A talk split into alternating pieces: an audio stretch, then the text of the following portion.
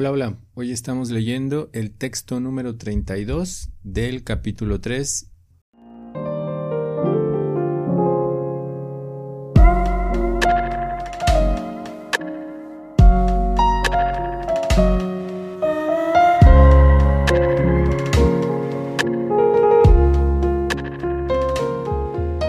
Los concisos versos de la Bhagavad Gita son una guía conclusiva en la ciencia de la autorrealización. A lo largo de milenios, la Gita ha proporcionado respuestas para grandes sabios sobre temas de gran valor para la humanidad. Bienvenidos, bienvenidas a Bhagavad Gita para principiantes. Mi nombre es Vanamali. Estaré acompañándoles en la lectura de este maravilloso libro.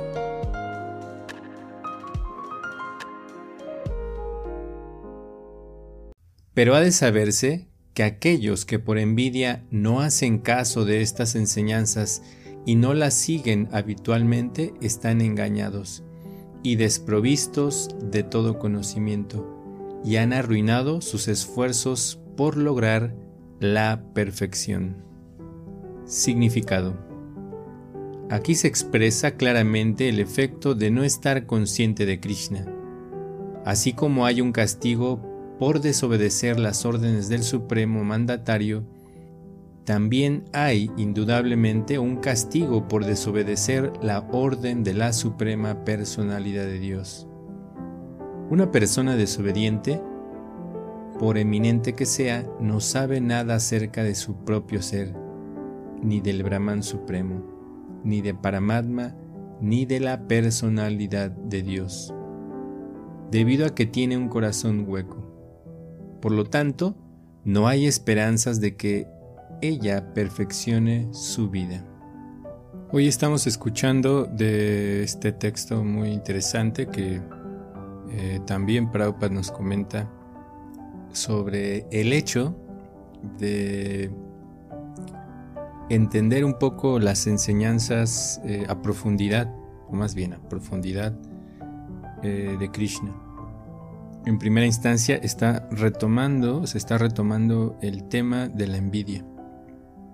Eh, y esto es porque en general el ser humano tiene mucho esa tendencia a crear ese sentimiento hacia todos, de hecho.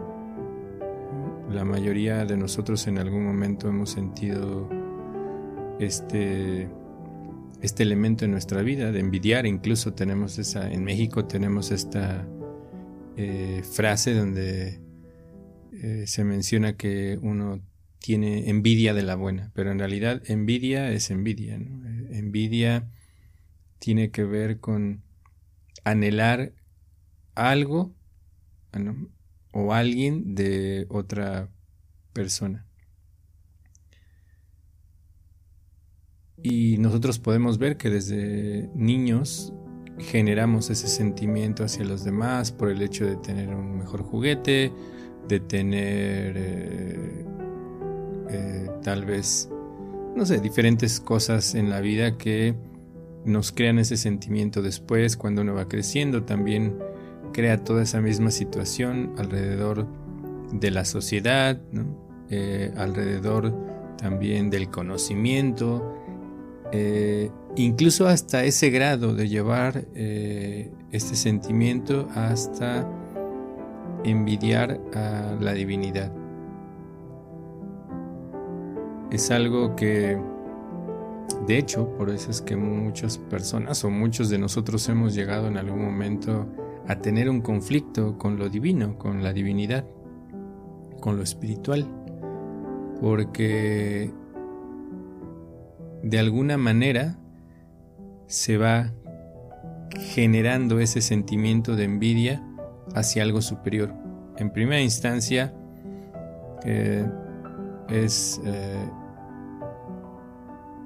es algo que en lo que debemos de estar conscientes de que siempre hay alguien superior a nosotros. Ese es uno de los aspectos importantes. Incluso hablando de, de nuestro día a día, hay personas que son mejores que nosotros en algunos elementos eh, o características de nosotros o de ellos. En algunas cosas. En algunas eh, cosas o en algunas situaciones o alguna característica también somos mejores, pero no en un sentido egoísta, sino que eh, hay que valorar eh, nuestras ah, características, nuestra forma de entender la vida, la forma de aplicar la, las enseñanzas de la vida espiritual con ayuda de alguien, claro.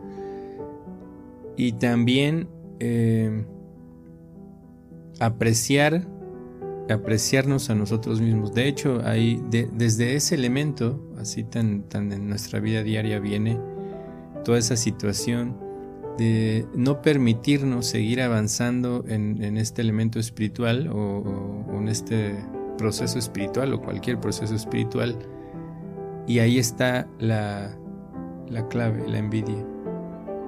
En primera instancia es porque nos hace falta trabajar con el amor propio. Desde ahí nosotros tenemos que empezar a generar, digamos, en un sentido terrenal, debemos de aprender a valorarnos, a querernos, eh, a apreciar cada cosa que, que somos, que tenemos en este momento, incluso en, el aspecto material. Y después vamos a empezar a apreciar a, nuestros eh, semejantes. Después vamos a, empezar eh, a, apreciar todo lo que está a nuestro alrededor, ¿no? la naturaleza, todo, todo vamos. Y ahí después, eh, con el trabajo, con un proceso que nos eh, lleve a entender todo lo que ya escuchamos en el capítulo número 2 acerca de entender, claro, nuestra naturaleza material, es decir, el cuerpo que tenemos y nuestra realidad eterna, lo que somos originalmente, que es lo espiritual, ahí ya vamos a, llevar todo ese trabajo de apreciación de uno mismo a otro nivel al nivel de entender que no solamente somos este cuerpo eh, y que todas las características que, hemos desarrollado hoy, eh, ya sean virtudes o cosas que tenemos que trabajar, también están en un plano que es temporal. Y la vagabadita nos va a llevar a poder desarrollar el entendimiento eh, y valorarnos en ese sentido de que somos almas espirituales, que somos seres eternos. Y, en ese sentido también vamos a empezar a valorarnos no solo como un cuerpo, sino como parte de la naturaleza espiritual. Eh, vamos a entender también que aunque somos parte de esa naturaleza espiritual, que tenemos características eh, muy cercanas a la de la divinidad, aunque en menor cantidad, eh, también vamos a entender nuestra posición dentro de este círculo o este relacionamiento con lo divino, porque vamos a entender eh, cuál es nuestra misión también como seres espirituales, que es ah, desarrollar esta eh, mentalidad de que todo funciona para complacer a la divinidad, en realidad. Y cuando hacemos eso, automáticamente nosotros también estamos complacidos, porque es algo que eh, es, es, es, una, eh, una reciprocidad natural eh, entre la divinidad y nosotros. Es igual, bueno, estoy haciendo esta comparación, no es, digamos, en, en, ese mismo sentido, pero si podemos hacer un análisis, una comparación, Eh, es igual como cuando nosotros tenemos nuestras relaciones interpersonales en este mundo, que en realidad cuando nosotros aprendemos a amar a la otra persona, eh, automáticamente nos sentimos más satisfechos. Porque es un camino igual, es un camino en el cual eh, nosotros tenemos que aprender primero a amarnos, incluso en ese sentido material o, temporal, como mencionaba, eh, apreciarnos, y ya después vamos a poder realmente amar a los demás.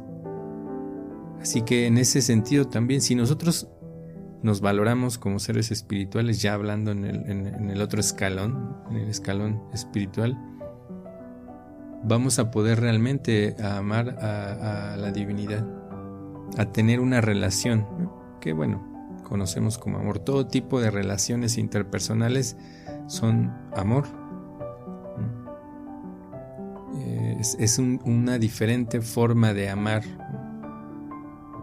Eh, entonces, eh, cuando nosotros realmente podemos tener esta situación de hacer a un lado la envidia a través de amarnos, amarnos primero y amar también a los demás, en realidad es cuando podemos acceder, ya hablando en este aspecto, por eso eh, se menciona acá que eh, aquellos que, por envidia hacen caso omiso de las enseñanzas, en realidad es por eso, en realidad nosotros no podemos eh,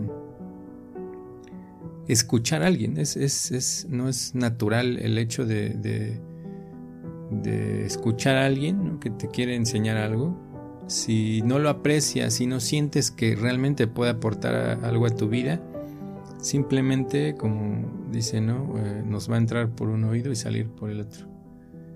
Eh, y Krishna está diciendo eso, en realidad es, una cuestión de, análisis, que si nosotros tenemos un sentimiento, de hecho, si recuerdan también hace algunos textos atrás, eh, Krishna decía que en realidad como Arjun no tenía ningún sentimiento de envidia, le iba a empezar a revelar conocimiento. Así que si nosotros realmente queremos ir trabajando para poder eh, lograr esta perfección, perfección se refiere a entender la naturaleza espiritual, eh, lo divino y cuál es nuestra naturaleza con, la divinidad. Y, y Prabhupada en el significado nos, nos nos extiende un poco esa parte, donde eh, nos habla también acerca de las diferentes formas eh, en las cuales uno se puede relacionar con, la divinidad. El Brahman supremo se refiere al aspecto impersonal, al aspecto de la luz, de la energía, donde no tenemos ninguna concepción de, personalidad de lo divino eh, después está Paramatma, que significa el alma suprema. Es una forma de entender a, la divinidad que está en el corazón de cada uno de nosotros. De hecho, realmente si nosotros en algún momento nos sentimos solos, eh, simplemente hay que recordar que no, no lo estamos.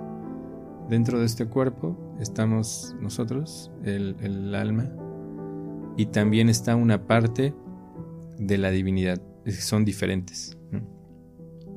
Nosotros somos un alma pequeña, un alma individual, y está Paramatma, el alma suprema, que una cada uno de esos, eh, por decir, fracciones, aunque esa fracción en sí misma es completa, eh, también está en cada uno de los cuerpos y no solo de los seres humanos, sino también de los animales, de las plantas. Por eso es que en ese sentido también se habla acerca de la omnipresencia de la divinidad porque entiende lo que está ocurriendo en cada uno de nosotros. y se habla por último de la personalidad de Dios. Así como nosotros, tal vez alguien cuando nos ve de lejos, eh, ni siquiera ve si tenemos una forma, si somos hombres o mujeres, simplemente sabe que existe, vio algo por ahí, colores o lo que sea, esa es la forma impersonal. Tal vez cuando se acerca un poco más, ya, ah, bueno, tenía una forma de, de tal manera, pero ya cuando uno se acerca a la persona, la empieza a conocer, eso quiere decir que ya esa persona uno está reconociendo las características, la personalidad. Y de esa manera, realmente es que podemos aprender a desarrollar un tipo de sentimiento, en este caso de, un sentimiento amoroso hacia lo divino también. porque es muy importante. Nosotros eh, tenemos mucho ese concepto eh, romántico, somos muy románticos del amor a primera vista. Eh, pero todo eso, como ya muchos libros, eh, ustedes pueden buscar muchos libros que hablan acerca de eso, de las relaciones interpersonales, en realidad eh, este tipo de relaciones, incluso el amor, todo se va construyendo a través de los años. vas conociendo a las personas, incluso esas, hay etapas dentro de, la vida, del relacionamiento con, los demás. se va transformando también, pero para que ocurra eso, para que podamos formar lazos fuertes hay que conocer bien a la persona, sus gustos, sus gustos, las cosas que tampoco le gustan, eh, cuando se siente cómodo, cuando se siente cómoda. Todas esas situaciones hay que entenderlas. Así que, y ahí está otra vez de nuevo esta situación que cuando nosotros nos acercamos a alguien realmente para poder conocer o incluso para que nos enseñe algo, tenemos que dejar a un lado esta situación de la envidia. Y la envidia se trabaja amándonos y pues de ahí vamos a aprender a amar a los demás.